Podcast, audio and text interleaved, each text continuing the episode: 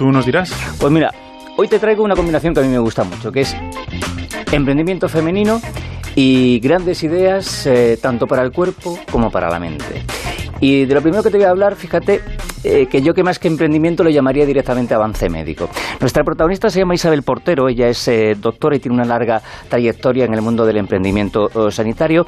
Ella se dio cuenta que en la mayoría de los campos médicos existían técnicas muy detalladas para conseguir una especialización en el tratamiento, adaptar mucho los tratamientos a los pacientes para conseguir una mayor eficacia, pero que eso no ocurría en el mundo de los trasplantes, lo que aumentaba mucho el riesgo de los rechazos de los órganos. Y fíjate, te pongo como ejemplo el trasplante de, riñón.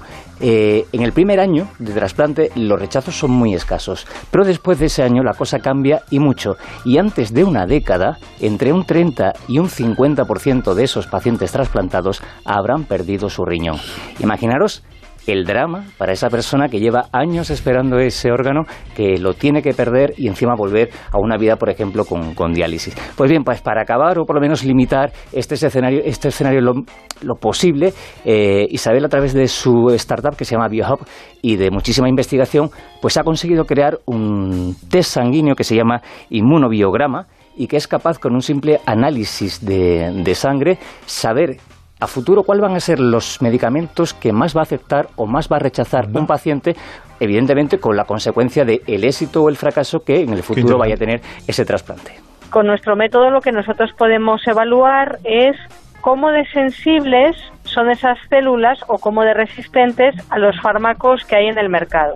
De tal manera que podemos decir las células de la inmunidad de este paciente son sensibles a esta medicación y son resistentes a esta otra. Y precisamente ese dato es lo que nosotros podremos ofrecer en un futuro.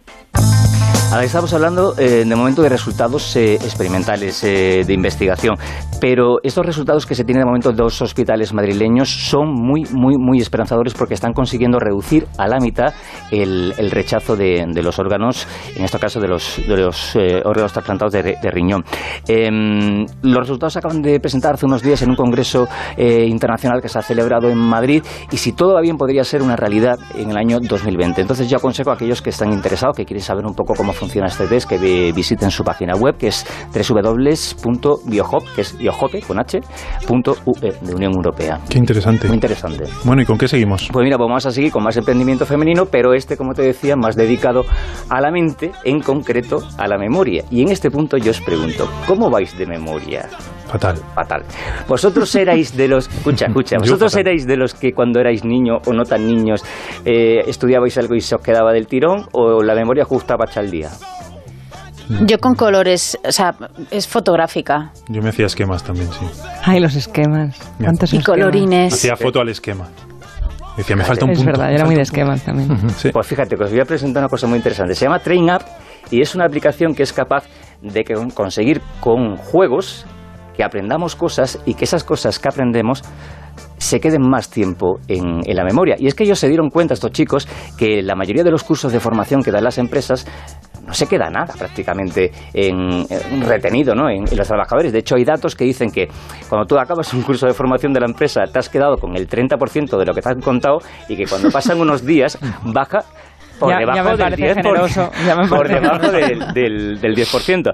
Así que ellos, como digo, se ponen a trabajar y han desarrollado eh, esta aplicación que no deja de ser un juego, pero que está realizado con técnicas neurológicas de retención que lo que consigue es que los contenidos que aprendamos se queden en esa llamada memoria a largo plazo y es decir, se quede más tiempo con nosotros. Y además es una técnica que personaliza eh, ese aprendimiento. Es decir, vamos a adaptarnos al nivel o a la rapidez o al ritmo con que la persona aprende para que el resultado sea mejor, como nos cuenta Maribel Vaina simplemente siguiendo el trayecto de un tren, que no deja de ser un itinerario formativo. El tren va pasando por unas estaciones que se podrían asimilar a lo que normalmente se conoce por píldoras formativas, de poquitos conceptos en cada una de ellas. Y dentro de cada estación no solamente salen 10 preguntas nuevas, sino que además también hay un algoritmo que va teniendo en cuenta qué está fallando y qué necesita reforzar más cada persona para personalizarle unos repasos y unas repeticiones de aquello que cada uno eh, necesita mejorar. A ver. ¿Cómo dices que se llamaba la app? Porque si alguien se lo ha olvidado. Sí. Train App. ¿Lo he dicho? Lo has dicho, lo has dicho, pero dicho, con la, pero- con la memoria esta, como todavía no la tenemos, pues se puede haber olvidado. Yo porque lo tengo aquí apuntado, pero si no ya se me habría olvidado. Vale. Yo lo voy a apuntar. Los trucos que utiliza, a ver, os cuento. La personalización, como decía. Eh, repasos cada poco tiempo, ¿vale? Y que los entrenamientos sean muy cortitos. De momento los resultados que tienen no llevan mucho tiempo funcionando, llevan un año y medio, pero los resultados son muy, muy, muy esperanzadores porque nos cuenta que la gente que ha utilizado esta técnica eh, para aprender cositas, bueno, o, o cursos de formación, cuando ha terminado el curso, han conseguido retener hasta el 95% de Madre lo que le han enseñado. Luis se la va a descargar Yo, ya. Madre mía. Y a La los seis necesito. meses todavía mantenían buena parte de esos eh, conocimientos. Bueno, pues si a nada que en vez de perder el tiempo con el móvil en otras cosas, está uno con la app. Oye, que si trabajamos cuatro días, cinco horas, el resto, El resto podemos estar con la. Que es un aplicación. ratico y luego se te queda todo en la cabeza. A ver, ¿sabéis para qué se, se está utilizando? ¿Para qué cursos de formación o, ¿Para qué? o- o para qué aprendizaje? Bueno, claro, es que depende del curso, quiero de decirlo. curso o de otras cosas para a los opositores está funcionando Mm. muy bien para el tema de, de Ah. las oposiciones y también para el tema de los comerciales que tienen que aprenderse un montón de cifras, un montón de cosas, un montón de conocimiento de, de la empresa. La empresa, fíjate que puede darle, es más cómodo porque le puedes dar directamente el temario para que ellos hagan las preguntas o directamente las preguntas para que, para que vayan directamente a saco. Deciros que de momento es todo eh, formación online, pero ya estos días se están empezando con la formación presencial y los resultados, oye, pues yo ya, ya podía tener yo una cosita de estas Pues hace unos sí, años, la sí, verdad. ya te digo, ya te digo.